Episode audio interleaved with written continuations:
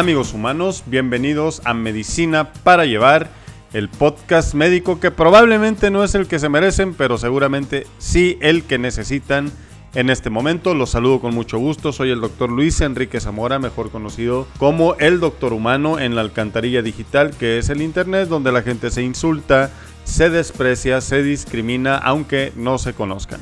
Hoy estamos en el episodio número 27 ya de Medicina para Llevar, un episodio que será, te anticipo, más corto que el resto, pero no por eso menos importante, ya que te dejaré una información de primera mano sobre el uso de los cubrebocas para evitar que te infectes de coronavirus.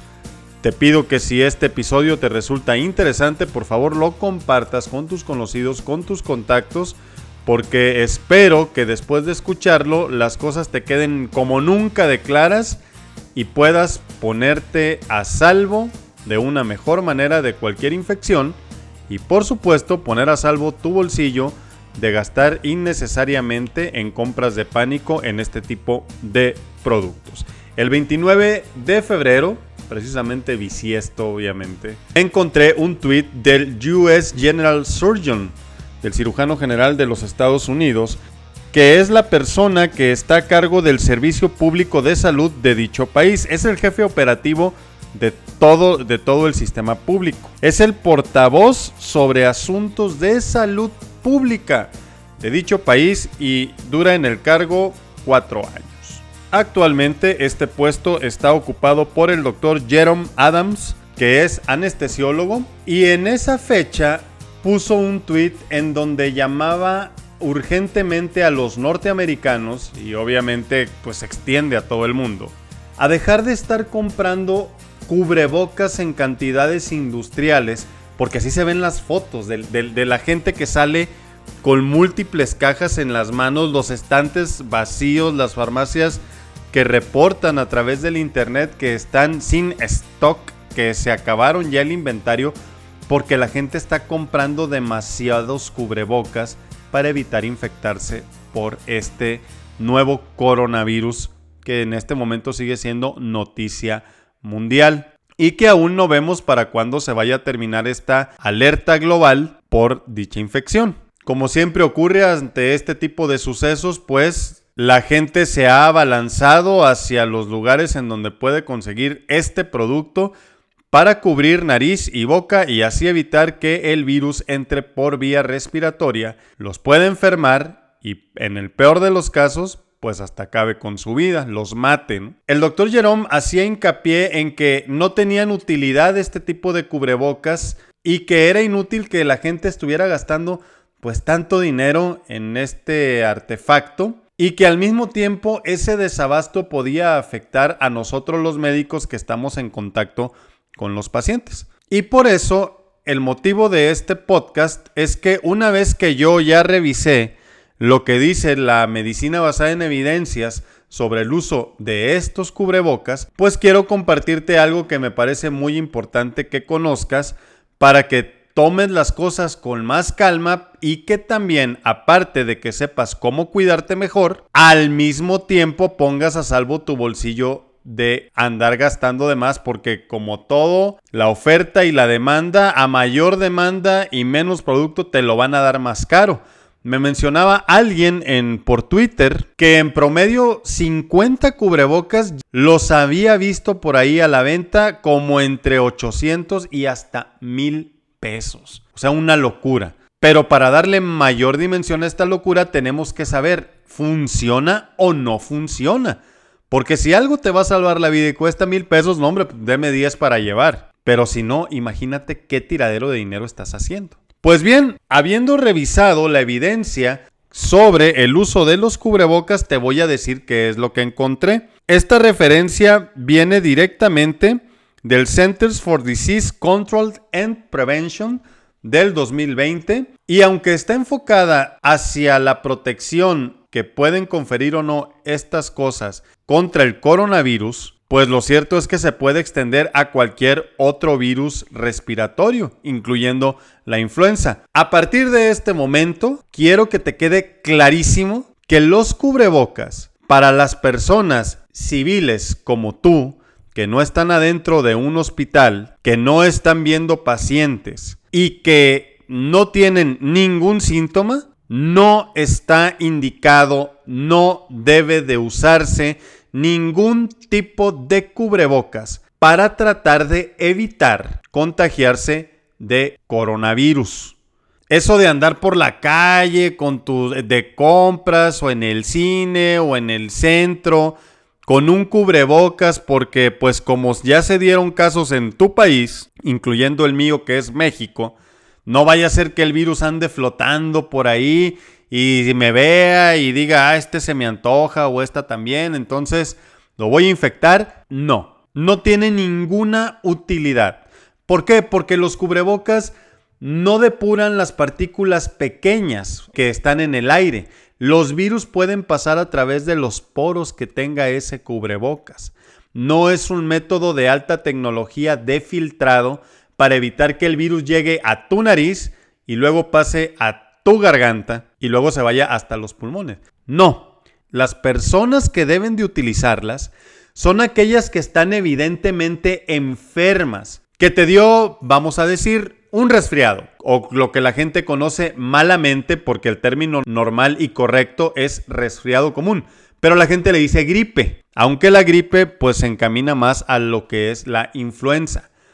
Una persona que esté evidentemente enferma de las vías respiratorias va a estar tosiendo, va a estar estornudando y esas personas que tosen y estornudan son las que a través de la saliva que sale después de cada tosida o de cada estornudo van cargadas con el virus y eso puede hacer que si alguien me tose en la cara o estornuda cerca de mí, ahí sí esas gotitas de saliva puedan alcanzarme, aunque no las vea, y entonces infectarme o contagiarme yo también.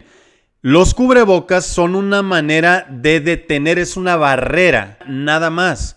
Se trata de que la persona que evidentemente esté teniendo las secreciones, que esté tosiendo y estornudando y que se sabe que está enfermo y por eso está pasándole esto, lo use para que cada vez que estornude o tosa, la saliva que le salga se quede atrapada en el cubrebocas y así los demás nos mantengamos con menor posibilidad de contagio. La guía del CDC te indica que si estás enfermo y andas en la calle, uses el cubrebocas, pero que cuando llegues a tu casa y ya te quedes aislado ese fin de semana por el resfriado, incluso por coronavirus si tú quieres, suponiendo que fuera positivo una vez que le hayas alertado a la autoridad y te hayan confirmado, pero te hayan dicho que está leve el asunto y que nada más te quedes confinado a tu casa, te dice el CDC, quítate el cubrebocas. Aunque estés enfermo de coronavirus, ¿eh? Conste. Quítate el cubrebocas y anda en tu casa como si nada. Si de plano no te puedes quedar ahí, y vas a salir, vuélvetelo a poner para que se contenga ahí todas las gotitas de saliva que salgan tras cada estornudo o cada acceso de tos que te dé. No más. En ningún momento está justificado que compres a lo loco cubrebocas, que vacíes tus bolsillos para protegerte y así andar. Realmente no está indicado. Es solamente un método de barrera. Alguien podrá decir, oye, pero es que yo he visto en internet que hay una mascarilla que es como ovaladita, así como que se ve así como la máscara que usa Bane, este último villano de la película de Batman, la 3, que por cierto no me gustó. El, ¿cómo se llamaba? El ascenso del Caballero de la Noche o algo así, ¿no? A mí no me gustó, y eso que yo soy muy fan de Batman. Bueno, es una mascarilla que te recuerda mucho a Bane porque va pues cubriendo nariz y boca. Es como una pera que te pones en el, en el rostro. Tiene esa forma, siempre se me ha figurado. Y esa mascarilla, a lo mejor hay gente que la ha visto y que ha visto que nosotros los médicos la usamos en el hospital.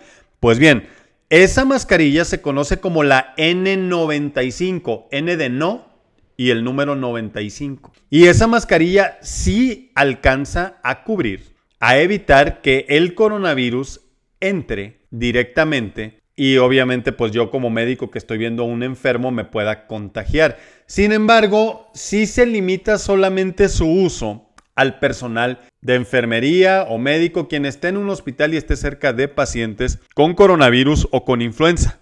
En ningún momento, por ningún lado, dice que tú, que nada tienes que ver con, con el área en la que yo trabajo, tengas que desembolsar 500 pesos por una mascarilla N95 o hasta mil o más pesos para que te protejas. Porque el contagio principal de este virus, influenza, coronavirus, resfriado común, a final de cuentas se, se, lleva a cabo entre contactos cercanos, principalmente pues tu familia o tu pareja. Y si ese fuera el problema y tuvieras miedo de que todos se contagiaran, pues todos adentro de la casa tendrían que estar con esta mascarilla que no es muy cómoda que digamos y que también si no se utiliza adecuadamente de nada te va a servir la inversión.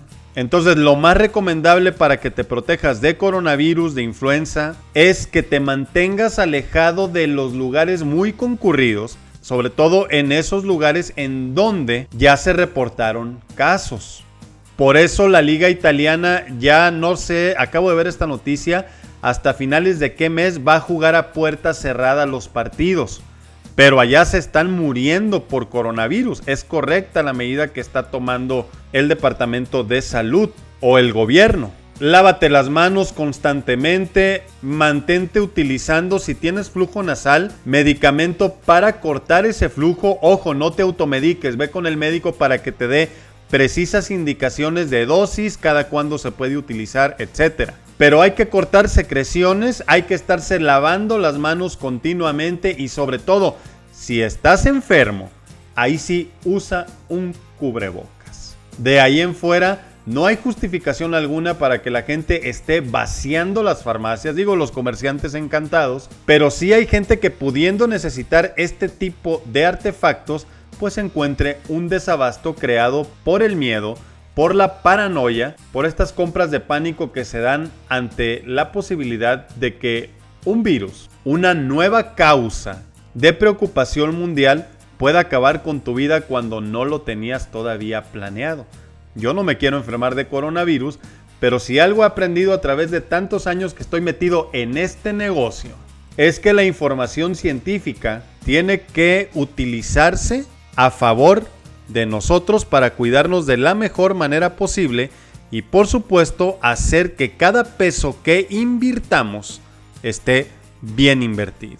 Y en este caso, esta información que te estoy dando te va a salvar de que gastes muchos dolaritos en cosas que en este momento no te van a servir absolutamente para nada. Yo soy el doctor Luis Enrique Zamora, el doctor humano. Espero que esta información te haya servido. Si fue así, te pido por favor que lo compartas entre tus contactos, entre tus conocidos y al mismo tiempo te invito a que me sigas en mis redes sociales. Me encuentras como tal, Doctor Humano en YouTube, Instagram, Facebook y por supuesto Twitter. Twitter, dirían los británicos. Nos veremos en la próxima. Hasta luego.